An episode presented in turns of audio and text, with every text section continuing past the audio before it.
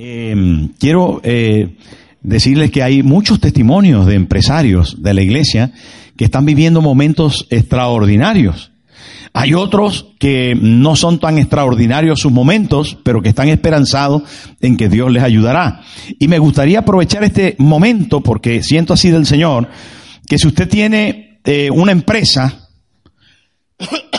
o tiene una iniciativa empresarial, es un soñador o es un emprendedor que apenas está diseñando los planes para su empresa, usted se ponga en pie porque quiero hacer una oración por usted. Si es empresario o emprendedor, quiere diseñar su empresa, póngase en pie, por favor, un momento, un momento. Hay algunos que tienen ideas empresariales y las quieren desarrollar. Tal vez están cansados de trabajar para otra persona, pero eh, se dispuesto a soñar con este asunto y quiere, y quiere que Dios le ayude. Este es el momento, póngase en pie. Eso es. ¿Entendió bien? Bueno. A lo mejor usted ahora mismo hay quien dice, no, yo soy un, un empresario. Resulta que es un vendedor en la calle. Pero no se avergüence. Tal vez todavía no es un empresario consumado, pero tiene una idea que Dios va a bendecir. ¿Sí o no? Entonces, póngase en pie.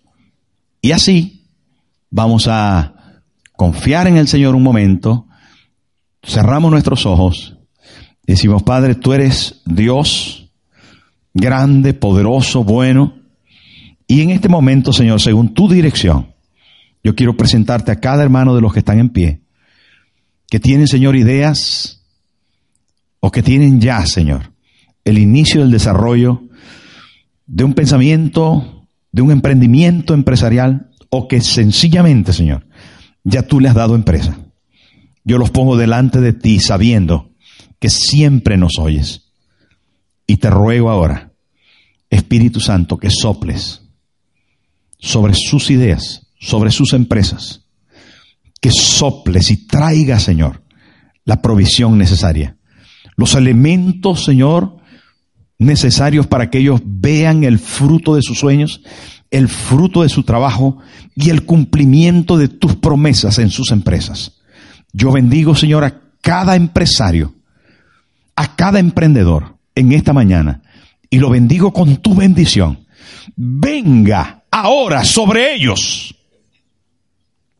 tu bendición, que es la que enriquece y no añade tristeza. En el nombre de Jesús. Amén y amén. Puede sentarse, gracias.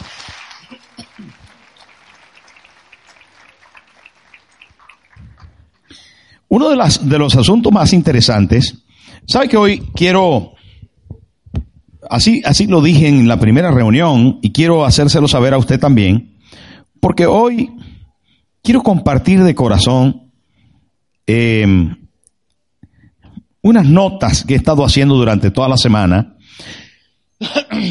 y que em, ya les he predicado acerca de primicias porque llevamos varios años hablando de primicias y básicamente pues tendré que repetir algunas cosas porque son la doctrina bíblica, los principios bíblicos acerca de las primicias. Pero quiero que pensemos en primicias como una relación y no como un mandato o como una condición financiera o un trueque financiero, porque esto hace que nuestro corazón se desvíe y no vea la esencia de lo que Dios quiere que nosotros entendamos. Y quiero hoy, cuando hablemos de primicias y cuando hablemos de, de toda esta, este momento, cuando una vez al año, como lo hacemos, nos preparamos desde el corazón para entregar al Señor una señal, una marca, recurriendo a una promesa por venir a una bendición futura que Dios nos dará en esta marca que sellamos el día de hoy. Hemos estado durante todo el mes de enero, no solamente dando los primeros minutos, sino que dimos la primera semana. Y también hemos, estado preparando durante todo el mes este día para hacer una entrega de primicia, que no es diezmo ni ofrenda, sino es primicias, es la marca, el sello de dar a Dios lo primero que hemos recibido en este año. Esto hace que se convierta en una fiesta única y especial durante todo el año, porque quiero pensar que lo hemos pensado, programado y preparado para este momento. si no ha sido así, entonces usted todavía tiene tiempo de hacerlo. Pero la idea específica y especial es que durante el mes de enero usted separe lo primero. ¿Lo qué? Que usted separe lo mejor. Y que usted separe lo excelente. Mire, Abel, cuando quiso dar una ofrenda a Dios, la primera que se recoge en la Biblia, él lo hizo de lo primero, de lo escogido y de lo mejor. Por eso la ofrenda de Abel habla por ella en el Nuevo Testamento. Es un tema que trasciende a las edades, a los tiempos, que se registra, que se marca en el cielo. Pero cuando les estaba hablando acerca de este asunto de la economía, que muchas veces nosotros, hermanos, cuando oímos de dinero y cuando oímos de ofrendas y de dádivas y todo eso, estamos acostumbrados a que eso nos suena, mmm, mmm, el tema de dinero, mmm, ya el pastor quiere pedir, quién sabe qué querrá hacer, le falta dinero para algo. Eh, entonces, porque el mundo está muy contaminado con este asunto, pero aún también la iglesia. Hay quien manda pañuelitos a cambio de, de 10 dólares o de 10 euros, mm, te doy una oración y tú me das tanto, y cosas por ese estilo que han corrompido la esencia de los principios bíblicos. No se cambian oraciones por dinero. Hermano, no se da dinero esperando recibir a cambio X cosa. No es así. Porque el principio bíblico de la palabra de Dios marca que nuestras dádivas lo que pretenden es una relación con nuestro Dios, no un trueque. Y esto es importante de entender. La primera cosa, hermano, de entender en la Biblia, de todas las ofrendas, diezmos y primicias, dádivas y etcétera, todo lo que tiene que ver con dinero, con grano, con machos cabríos, con corderos entregados, con sacrificio que el pueblo daba para Dios, no tiene que ver con un asunto monetario. Tiene que ver directamente y principalmente con una relación. Por eso primicias es relación. Una relación basada en la entrega, en el quebrantamiento. Si el grano de trigo no cae en la tierra y muere, eso habla de quebrantamiento. No puede dar fruto. Y sabiendo Dios que nuestras debilidades más importantes son las que tienen una connotación económica, las que tienen una connotación en nuestro haber, en nuestra libreta, en nuestro bolsillo, en nuestra cartera, porque cuando Jesús quiso resumir las dos fuerzas divinas más importantes, las dos potencias que eh, cautivan el corazón del hombre, dijo Dios y las riquezas. Jesús dijo, no podéis servir a Dios y a las riquezas. Resumió todos los dioses en uno solo y lo llamó Mamón, las riquezas. ¿Sabe por qué? Porque somos muy apegados a las propiedades, al tener, y cuando no podemos tener, caemos en el segundo nivel de tentación, que se llama envidiar. Por eso Dios en el decálogo establece que la primera cosa que hay que hacer es amar al Señor tu Dios con todo. Y dentro de las siguientes cosas es, no codiciarás, no vas a envidiar lo que otros tienen. Esto es importante, porque la gente que no tiene, quiere, pero quiere del otro, lo quiere con facilismo. Entonces, ahí está el corazón del ser humano, ¿verdad? Engañándose o siendo engañado a través de todo esto que la Biblia establece. Entonces, cuando hablamos, hermano, de entrega, de primicias, que primicias quiere decir, quiere decir eh, elementalmente, quiere decir lo primero. Primicia es lo primero. Pero primicias significa una promesa por venir. Porque Darío dijo antes que lo primero marca tendencia. Que lo que se hace en primer lugar, en la primera oportunidad, lo que se hace prima delante de todo lo que se hace en segundo lugar. Así que cuando nosotros tenemos una actitud inicial, esa actitud marca un destino, un futuro, una tendencia, comienza algo que luego se va a desarrollar. De la misma forma, el pueblo de Israel fue llamado a entregar las primicias. Y vamos a leerlo para hacer base bíblica, capítulo 23 del libro de Levítico. Busquémoslo, por favor, 23 de Levítico, y vamos a leer cómo Dios habló al pueblo de Israel.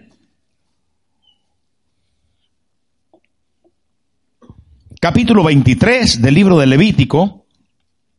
Levítico es un libro que seguramente usted no suele leer. Lee más los salmos y los evangelios. Lee más otra cosa, pero hay que leer toda la Biblia. Y Levítico es un libro muy bonito, muy interesante, muy especial. Y dice así, 23.9, habló y habló Jehová a Moisés diciendo, Habla a los hijos de Israel y diles, cuando hayáis entrado en la tierra que yo os doy, y seguéis su mies, traeréis al sacerdote una gavilla por primicia de los primeros frutos de vuestra siega. Y el sacerdote mecerá la gavilla delante de Jehová para que seáis aceptos. El día siguiente del día de reposo la mecerá y el día que ofrezcáis la gavilla, ofreceréis un cordero de un año sin defecto en holocausto a Jehová. Hermano, la gavilla era algo como esto. A esto le pusieron unas maripositas, pero voy a, utilizarlo un momento como... Quitamos las maripositas, porque seguro que no había maripositas en ese momento. Pero exactamente, eh, la gavilla era algo así. Primero se cogían unas espigas de las que estaban sembradas, que de las que ya habían eh, salido, las espigas del trigo, se las ataba, estando allí, se las ataba, se apretaba un poco y luego el agricultor cegaba por debajo y sacaba un manojo de eh, espigas de trigo, un manojo. A eso se le llama gavilla, un manojo. Antes de cosechar, antes de cegar todo el trigo de todo el campo que había sembrado. Esto es para situarnos en el pasaje. Y Dios le dijo a Moisés, dile a los hijos de Israel que hagan esto y que lo traigan al sacerdote. Por cierto, dice más adelante, que nadie coma del campo antes de hacer esto. Que nadie ciegue antes de hacer esto. Que nadie toque nada, ni hagan ninguna celebración. Lo primero que vais a hacer es esto. Lo vais a llevar al sacerdote, el sacerdote lo tomará y lo ofrecerá en ofrenda mecida. Entonces el sacerdote hacía algo así.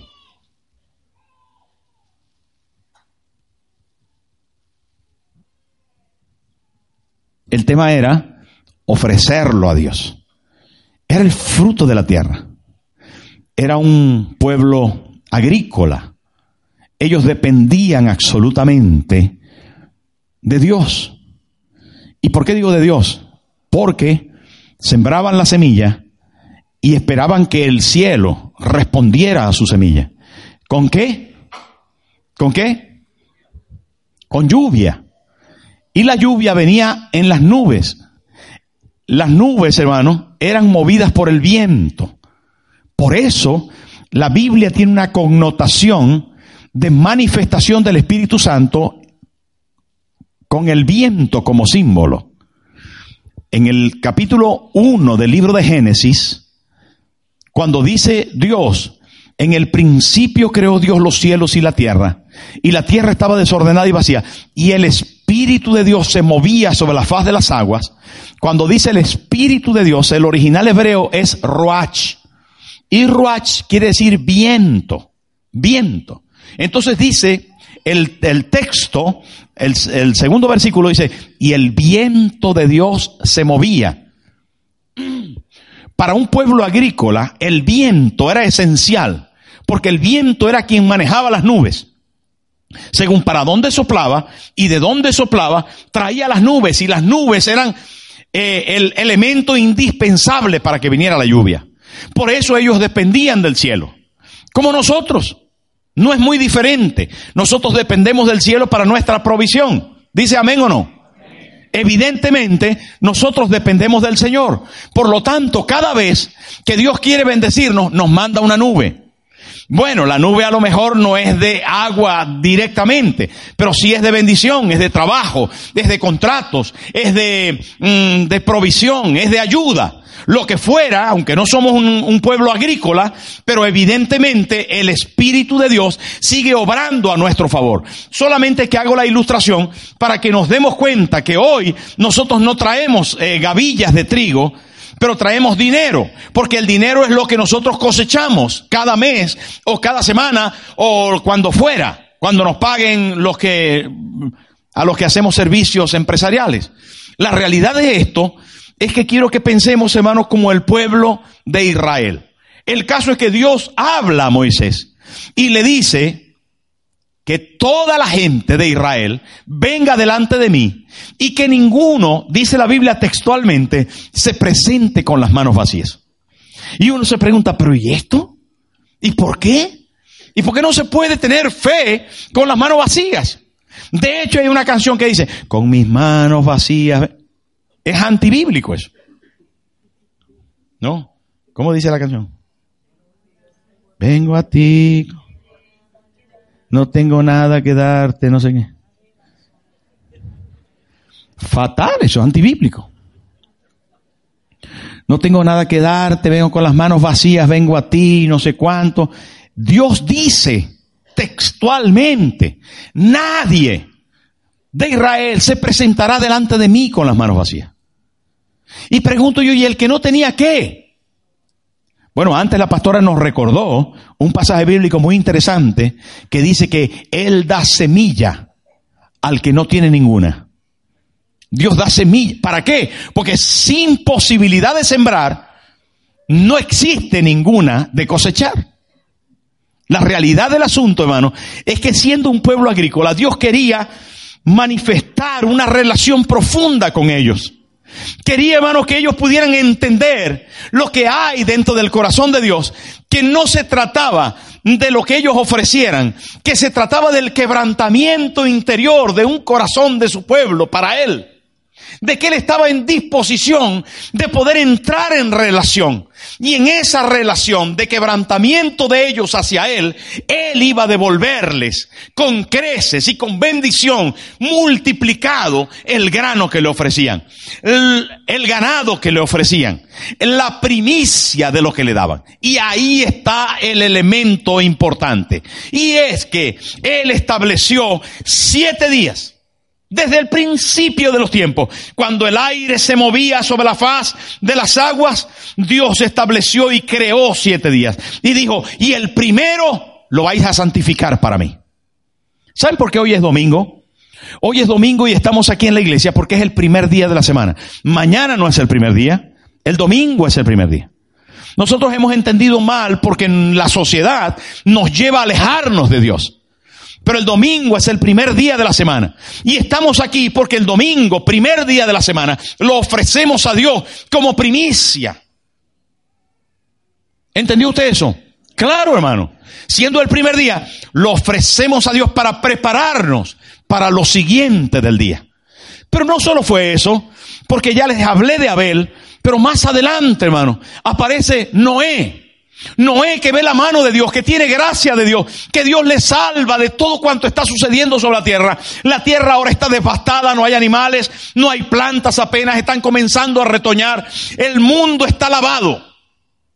Porque hay un gran, una gran inundación que acabó con todo. Y Noé sale del arca.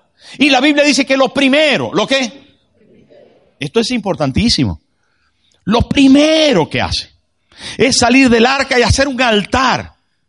Y de todos los animales limpios del arca, Él sacrifica de todos los animales limpios. ¿Usted sabe cuántos animales le podían caber al arca? Muchos. El arca tenía 90 metros de, largo. por 30 metros de ancho. Era un, un tremendo lugar. Y habían muchos animales y durante todos esos días habían nacido nuevos animales. Y Noé lo primero que hizo, teniendo pocos, porque aunque el arca era enorme, el mundo era grande. Y él pudo decir, no, yo voy a hacer primero el rebaño cuando la cosa me crezca y cuando ya, entonces ya le daré a Dios. Pero no es así, como dice la Biblia. Noé, hermano, sacrificó de todo animal limpio al bajar del arca. Inmediatamente. En primer lugar. Lo primero que hizo. Si el domingo es primero, si Abel le ofreció primero, Noé lo hizo igual. Y subió el olor y Dios respiró el asunto y dijo, ¿y esto qué pasa ahí? Y los ángeles es Noé que está sacrificando. ¿Cómo va a ser? Está sacrificando para mí. Y dice la Biblia que fue olor fragante delante del Señor. Acepto. Le gustó a Dios y Dios habló con Noé y le dijo, de aquí en adelante, nunca más voy a derramar un diluvio sobre la tierra. Nunca más voy a castigar la tierra con agua, sino que de aquí en adelante te prometo que siempre va a haber tiempo de siembra y de siega. Siempre va a haber verano e invierno. Y voy a hacer un pacto contigo. Y voy a poner en el firmamento mi arco iris. Lo enseña la Biblia. ¿Saben por qué, hermano? Porque Abel y Noé pusieron a Dios de primero, en primer lugar. Pero la Biblia continúa su recorrido en el Antiguo Testamento y aún en el Nuevo Testamento hablando de estas prioridades, de la relación que Dios quiere con nosotros y que a través del quebrantamiento de nuestro corazón y de la entrega de lo que nosotros somos y hacemos, Él pueda tener una comunión, una cercanía con nosotros. Porque primicias es un tema de relación. Así que Dios quiere multiplicar la descendencia de los hombres, pero quiere crear una descendencia de gente que confíe en Él, de gente que esté cerca de Él, de gente que sean sus amigos, sus cercanos, sus parientes cercanos. Así que Dios, como el grande, el sublime, el excelso, el gigante, dice, yo quiero entrar en relación con las personas. Y visita a un viejito. Y el viejito se llama Abraham. Y le promete que le va a dar un hijo. Y Abraham se queda de piedra porque ya tiene muchos años y ya no funciona. El caso es que le promete un hijo y Abraham y con su mujer Sara terminan teniendo un bebé, único, especial. Y saben que, hermano, eso era lo mejor para ellos. Unos abuelitos, hermano, con un bebé, era una cosa espectacular. Usted se puede imaginar, la abuelita,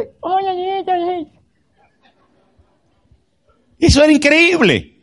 Y de buenas a primera, al Padre, a Dios, al Señor, al gigante, se le ocurre decirle a Abraham, yo quiero que me entregues a tu hijo, a tu primogénito, al único que tienes, yo quiero que me lo des. Y Abraham dice, Señor, pero mejor yo, me entrego yo. Dice, no, yo quiero que me entregues a tu hijo. Pero ¿por qué mi hijo? Porque quiero que sea tu hijo.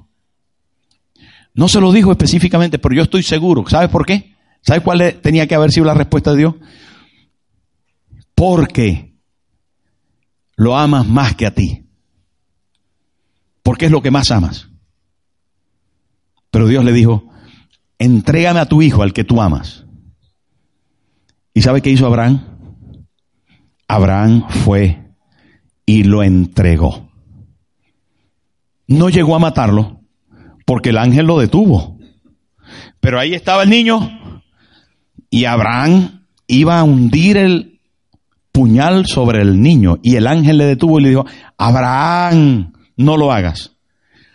Porque la relación con Dios parte desde una primicia y es entrega. Cuando tú no entregas lo que amas, lo que tienes, lo que eres, no hay pacto que valga con tu Señor, con el gigante. Cuando tú tienes un rey y le reconoces y le entregas y le ofreces y le das, entonces entras en pacto con Él, entras en relación con Él. Y eso es lo que Él está buscando que tú le puedas entregar lo mejor de tu corazón para tenerle en cuenta como rey y como señor. Y una vez que Abraham hizo eso, entonces marcó sus generaciones para siempre. Entonces Dios le dijo, mira las estrellas, así será tu generación. Mira la orilla del mar, la, la arena, así será tu descendencia no la podrás contar. ¿Por qué se convirtió en el padre de la fe? Porque la fe tiene como primicia, tiene como prioridad la entrega. Si no hay entrega, no hay fe. Y nosotros, hermanos, algunas veces somos reacios a eso, pero Dios necesita para entrar en relación con Él que nosotros podamos asumir, aceptar que la fe necesita entrega. ¿Saben por qué Jesús es el autor y consumador de la fe? La razón evidente es porque Él, no teniendo errores, ni culpas, ni pecados, se entregó a sí mismo. No estimó el ser igual a Dios como cosa que aferrarse, sino que se entregó.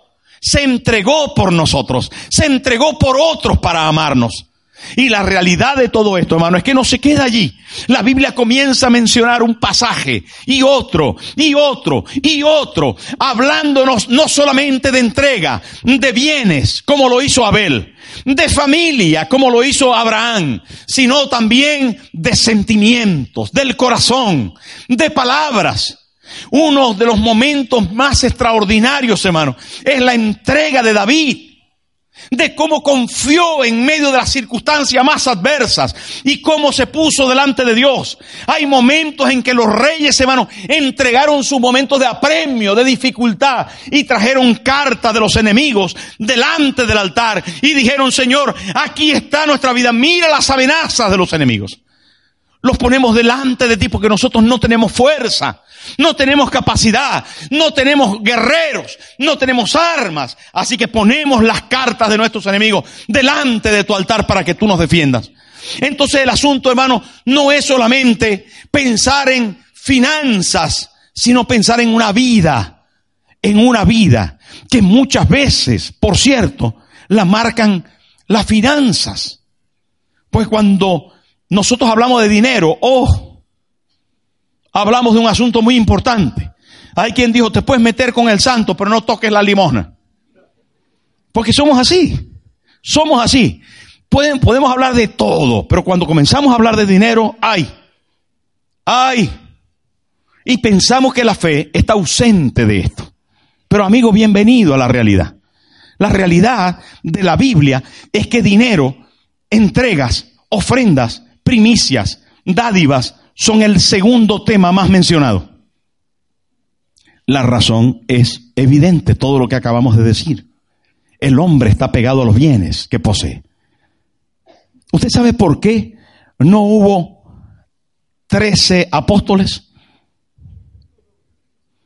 Ya se lo dije la otra vez, creo. La razón es que vino uno y postrada la rodilla, le dijo, Señor, ¿qué debo hacer para ser salvo? Y Dios le dio los mandamientos, ¿sabe? Los sé desde que era niño. Me los aprendí todos. ¿Y los cumple? Los cumplo. Ah, entonces muy bien. Te falta una sola cosa. Una sola cosa te falta para seguirme. Para ser el décimo tercer apóstol. dice, ¿qué es? ¿Qué es? ¿Qué es? ¿Qué es? dice, ve y vende todo lo que tienes y dalo a los pobres. Y sígueme junto con estos doce que tengo aquí. Y dice la Biblia que bajó la cabeza, se entristeció y se fue por donde había venido. No aguantó el pacto de entrega. En cambio, Abraham entregó lo mejor. Entregó lo mejor. Pero cuando llegamos a los profetas, hermano, hay un pasaje con el que quiero ir hacia el final de este, de estos pensamientos, de este mensaje. Y es espectacular. Porque Dios, hermano, ha decidido que nosotros lo entendamos y lo entendamos de corazón. y entendamos que Dios quiere lo primero de nosotros. Querido empresario, querido hermano que estás pensando en hacer empresa, emprendedores, soñadores, gente que quiere avanzar en este mundo y en el mundo de la economía y prosperar. Dios quiere que hagas pacto de relación con Él. Dios quiere ser tu socio y tu socio mayoritario. Dios quiere ser tu socio mayoritario. ¿Cuánto le toca a un socio mayoritario? ¿Ah? ¿Cuánto? El 51%. 51%. Eso, en el mundo humano, el 51% es del socio mayoritario. Para que sea mayoritario, ¿ah? Un mínimo. Para que sea mayoritario, no puede ser 50. Porque entonces ahí están a tablas. Tiene que ser mínimo el 51%. Pero nuestro socio mayoritario pensó que a pesar de que él es el grande y el productivo y el que funciona y el que hace que la cosa vaya bien y el que garantiza, él dijo, mira, vamos a hacer lo siguiente. Yo solo quiero de ti tres cosas. Los diezmos, las ofrendas que según tú prosperes me las des y las primicias. Me das una vez al año lo primero que te entre, según lo enseña la Biblia, según los principios que nosotros recogemos. Porque en Malaquías capítulo 3, versículo 6, dice algo que comenzando ya nosotros tenemos que prestarle atención. Porque es trascendente. Y digo trascendente en toda la verdad de la palabra. Dice, porque yo Jehová no cambio. ¿Cuándo cambia Dios? ¿Cuándo cambia Dios? Entonces, estos principios son valederos hoy, ¿o no? ¿Valen los principios hoy o no? ¿O eso era para el Antiguo Testamento? No era para el Antiguo Testamento. Jesús dijo, yo no vine para abrogar la ley, para quitar la ley, sino para cumplirla. Hermano, si nosotros somos realmente, realmente conscientes de que la palabra de Dios no cambia y de que hay valores en el Antiguo Testamento que son permanentes, perpetuos, y cuando la Biblia insiste en decir, y esto será para vuestras generaciones, y esto es estatuto perpetuo, y hay bendición en ellos, de forma perpetua.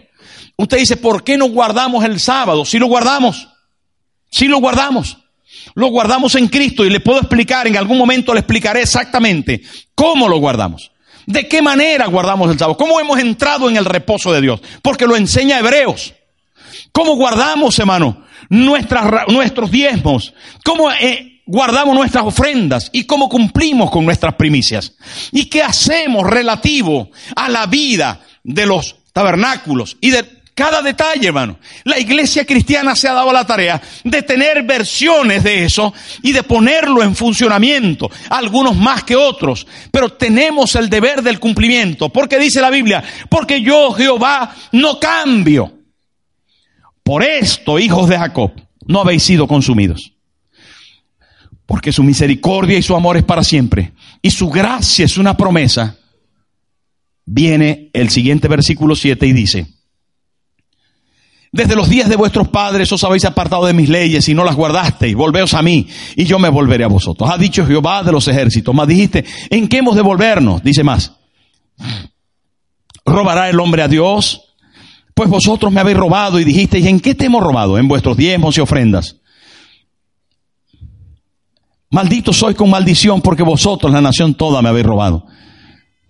Traed todos los diezmos al alfolí y hay alimento en mi casa. Y probadme ahora en esto, dice Jehová de los ejércitos. Si no os abriré las ventanas de los cielos y derramaré sobre vosotros bendición hasta que sobreabunde.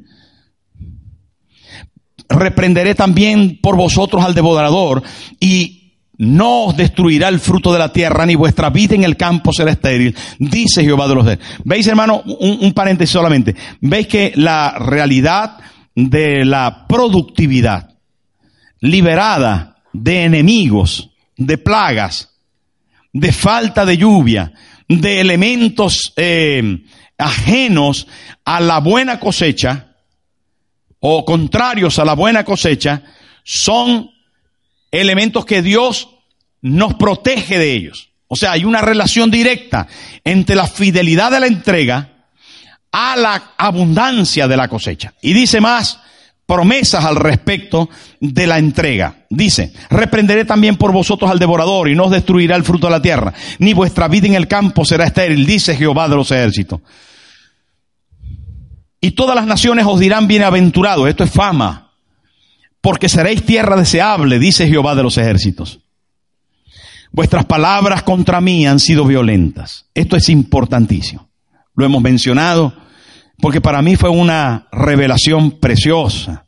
Y yo quiero que usted la entienda y que se le meta dentro del corazón, como lo hizo conmigo. El Señor dice, vuestras palabras contra mí han sido violentas, dice Jehová. Y dijiste, ¿qué, ¿qué hemos hablado contra ti? Habéis dicho, por demás es servir a Dios. ¿Qué aprovecha que guardemos su ley y que andemos afligidos en presencia de Jehová de los ejércitos? Decimos pues ahora, bienaventurados son los soberbios y los que hacen impiedad, no solo son prosperados, sino que tentaron a Dios y escaparon. Entonces los que temían a Jehová hablaron cada uno a su compañero y Jehová escuchó y oyó. Escúcheme lo que está pasando, a ver si usted lo puede pillar entero. Está pasando que Dios se da cuenta de que hay algunos que están murmurando y diciendo, ¿por qué nos está pasando esto? Pero si los de allá afuera prosperan más que nosotros, y nosotros hemos cumplido y hemos venido a la iglesia y hemos dado ofrenda y hemos dado diezmos, ¿qué pasó conmigo? Yo di las primicias el año pasado, pero ¿qué está pasando conmigo? No nos va bien. Mira cómo fue, cómo fue esto y cómo pasó esto otro. ¿Por qué? Y Dios estaba oyendo. Y Dios estaba oyendo y dice, les he escuchado, he oído vuestras conversaciones acerca de lo que estáis diciendo y me habéis ofendido. Dice, y Jehová escuchó y oyó, insiste. Esto es un tema, hermano, bien importante. Dios está diciendo, yo estoy escuchando, pero también estoy entendiendo. Estoy entendiendo lo que se está diciendo acerca de, de algunas cosas allí en la tierra. Y fue escrito libro de memorias delante de él. Hermano, Dios, escuchando eso, parece que se puso de pie de su trono y dijo, tráiganme un libro, porque quiero que se escriba para que nunca se olvide lo que voy a decir. Quiero que se escriba en un libro especial. Y dice, libro de memoria lo vamos a llamar.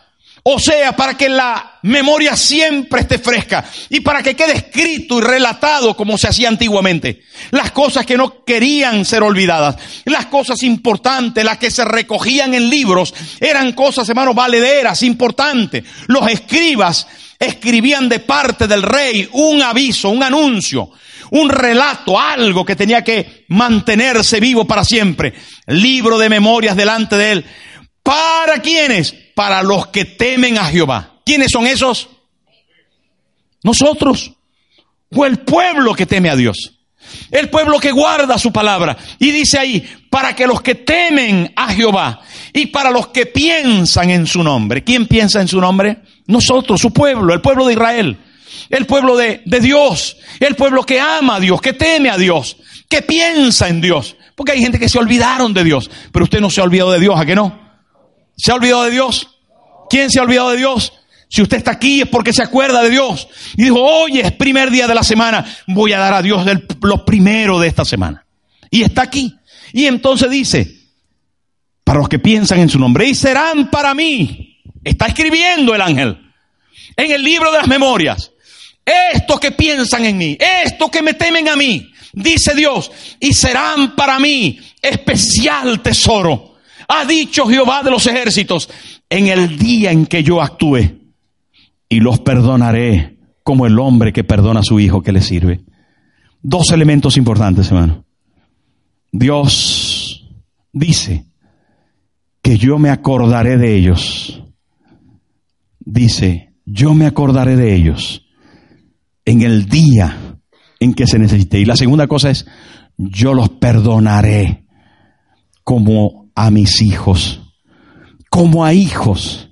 Hermano, esto es tan importante, porque estamos hablando desde el Antiguo Testamento, en cumplimiento de lo que sería más adelante la iglesia de Cristo. Nosotros, gente de fe, personas, hermano, que al cumplir la palabra de Dios, que al entregar desde nuestro corazón y mantener una relación, una relación con Él de prioridad, de primicia, de entrega, de decir, Señor, lo primero, lo primero es tuyo. Lo primero es tuyo. Cuando nosotros tememos, cuando nosotros guardamos, cuando nosotros honramos, entonces Dios dice, serán para mí especial tesoro. ¿Sabe cómo un gigante más alto que el pirulí, con un pie gigantesco? Imagínese el pie de un gigante que sea como el pirulí. Puede ser un pie que mida 1500 de zapato un zapato, hermano, pero grande. Entonces, de zapato 1500, dice ese gigante, que es Dios, dice, yo escribo en el libro de las memorias que el que me tema, el que me tenga presente en sus pensamientos, va a ser para mí mi especial tesoro. ¿Sabe cómo Dios vigila, ese gigante, cómo vigila su tesoro? Imagínese que alguien vaya a malversar su tesoro, a coger su tesoro, a querer robar su tesoro. ¿Sabe, qué le hace con ese pie 1500? ¿Sabe qué le hace así? Lo aplasta. ¿Sabe cómo dice otro profeta? ¿Cómo dice otro profeta al respecto de nosotros, hermano? Nos dice que somos la niña de sus ojos. ¿Sabe qué quiere decir eso? Atención, cuidado con meterle el dedo en el ojo a Dios. Cuando Dios dice aquí, hermano, vosotros seréis para mí. ¿Para quiénes? Para los que temen al Señor. Para los que cumplen su palabra. Está hablando de entrega, de diezmo y de ofrendas. Pero hoy estamos hablando de primero, de prioridad Dios, prioridad Dios. Primer lugar Dios en mi vida. En mi vida, en mi corazón, en mi pensamiento, en mi economía. En lo que yo rindo a Dios. No vengo a la iglesia porque hoy es domingo. Bueno, voy a la iglesia a ver qué me dice hoy el pastor. Y vuelvo para mi casa, ya vivo la vida como yo quiera. Ya cumplí. No es eso. Por amor a Dios, no es eso, hermano. Porque entonces estamos fracasando en lo que hacemos. Es una relación con mi Padre.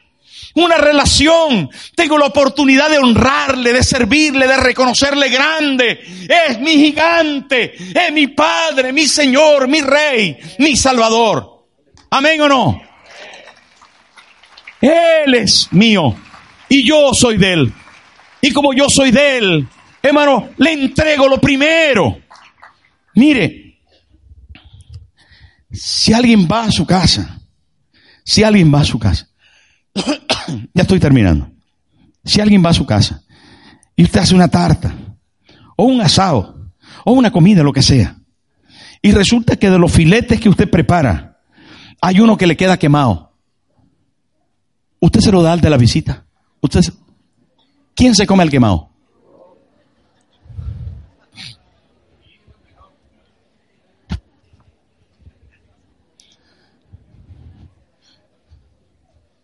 Depende de la visita, dice. Depende de la visita.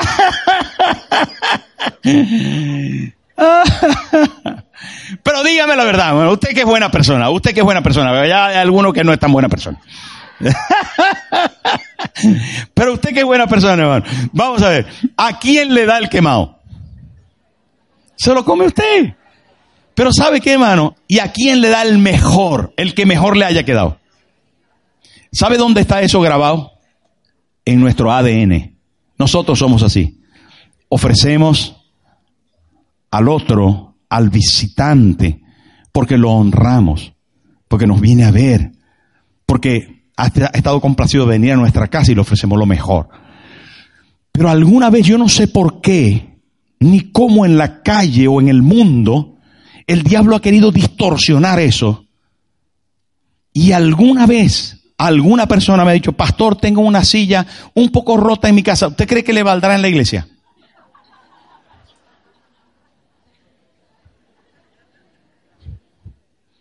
¿Usted cree que eso es normal?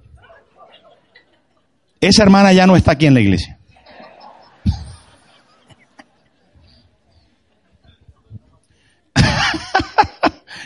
Pero ¿saben qué, hermano? Algunas veces pensamos, pero ¿sabe de dónde viene eso? De la religión tradicional. Nos enseñaron a dar limonas, a echar en el en la bolsa esa de la ofrenda fea, odiosa, horrible, a echar las monedas que sobraban, así como, hermano, y eso nos está dañando, porque le quita la gloria al rey, al gigante, le quita la gloria.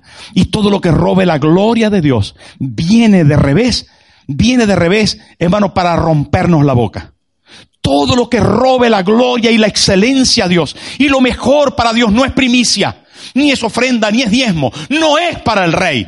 Porque si usted, hermano, honra al que le visita en su casa, porque es su amigo, porque es su vecino, porque es su pariente, ¿cómo será si el rey le visita? ¿Y cómo será si el rey del cielo le visita? ¿Qué es lo que usted le da?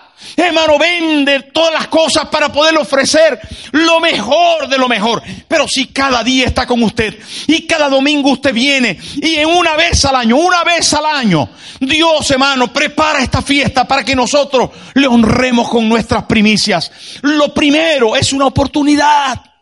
Es una oportunidad de relación.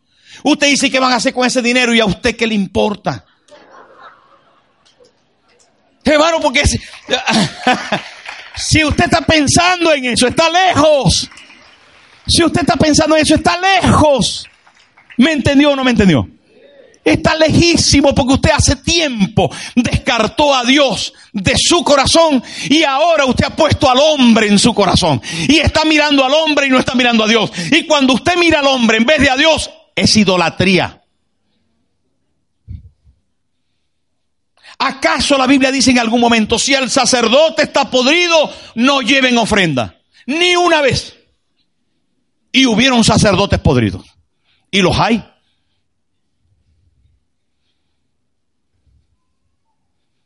Hubieron sacerdotes malos, perversos en la Biblia. Pero nunca Dios dijo, dejen de llevar las primicias, dejen de llevar los diezmos y la ofrenda. Nunca.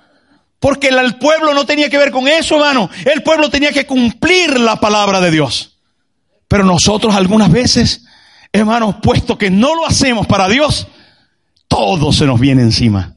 Todo nos parece extravagante, extraño. Uy, otra vez pidiendo, otra vez. Hermano, mire, si nosotros comprendemos hoy que primicias es un acto de relación, es un acto de intimidad, es un acto personal mío y de Dios una relación mía y del gigante, entonces nuestra vida, hermano, va a dar un vuelco. Va a dar un vuelco.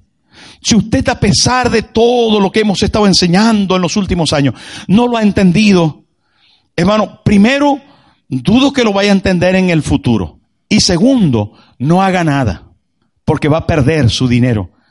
Va a perder, si usted no lo tiene claro que es para Dios, no haga nada. Le aconsejo que se compre una hamburguesa o un pollo. ¿Tiene hambre?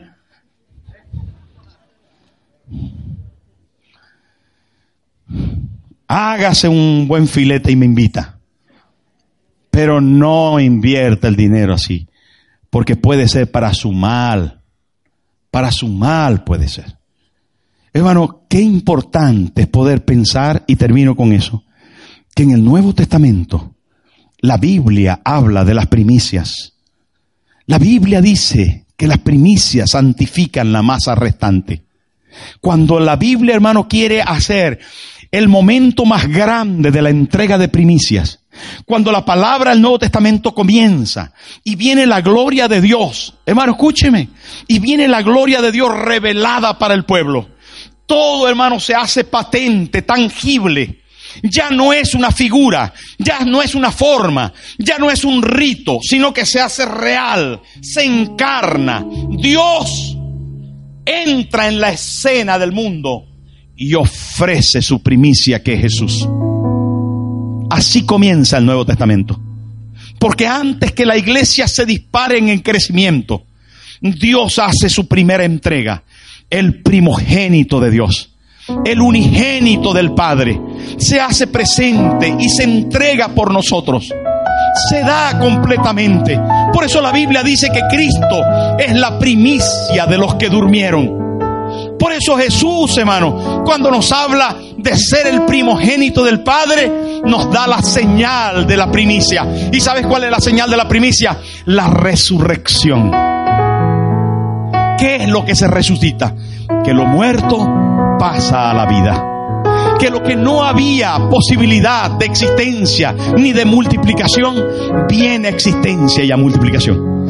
Que la tumba podrida, eh, la, tumba eh, eh, putrefacta, llena ahí de frío, de mortandad, llena de oscuridad, se abre, se abre la posibilidad y sale a resurrección, el primero con la promesa más importante para todos los tiempos, para la iglesia, para los creyentes, para saber y entender que cuando Dios dice que van a ser para mí especial tesoro, es que hay una promesa de vida eterna, que lo terrenal se queda limitado porque lo celestial se abre para nosotros, para decirnos, no solamente vais a ser mantenidos como los pájaros, no solamente Dios os va a sostener como las plantas, como a, a las flores del campo, sino que hay para vosotros una vida eterna, unas mansiones celestiales preparadas, una relación permanente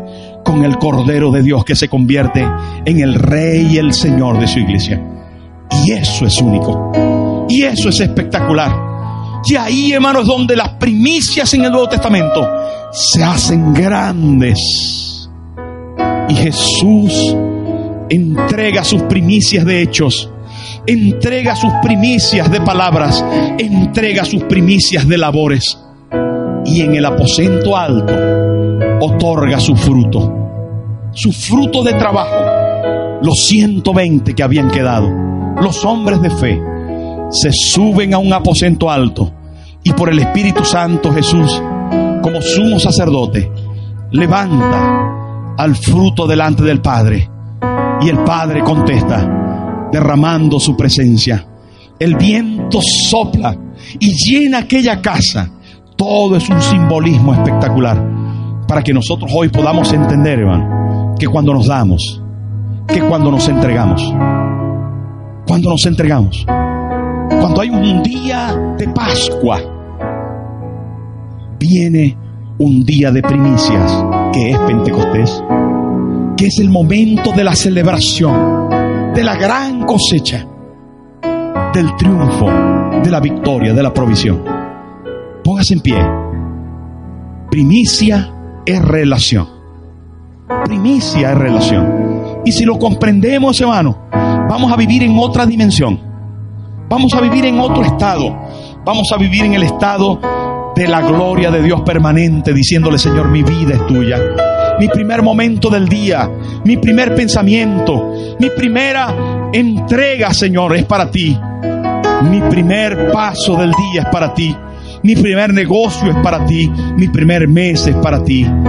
Mi ministerio, Señor, mis hijos, mi primer hijo es para ti. Esto, Señor, es mi vida rendida a ti. Cierre sus ojos por un momento y ponga su mano derecha en el corazón y diga conmigo, Padre Celestial, en esta mañana comprendo que tú eres lo mejor de mi vida, mi gigante, mi Señor, mi Rey y Salvador. En este día me rindo a ti y me comprometo a que tú seas lo primero, lo primero en mi corazón, en mi vida, de todo lo que soy y de todo lo que tengo, te pongo a ti de primero. Yo quiero, Señor, tener una relación cercana contigo, que tú seas mi Padre y que yo sea tu tesoro, que yo sea tu especial tesoro. Perdona mis pecados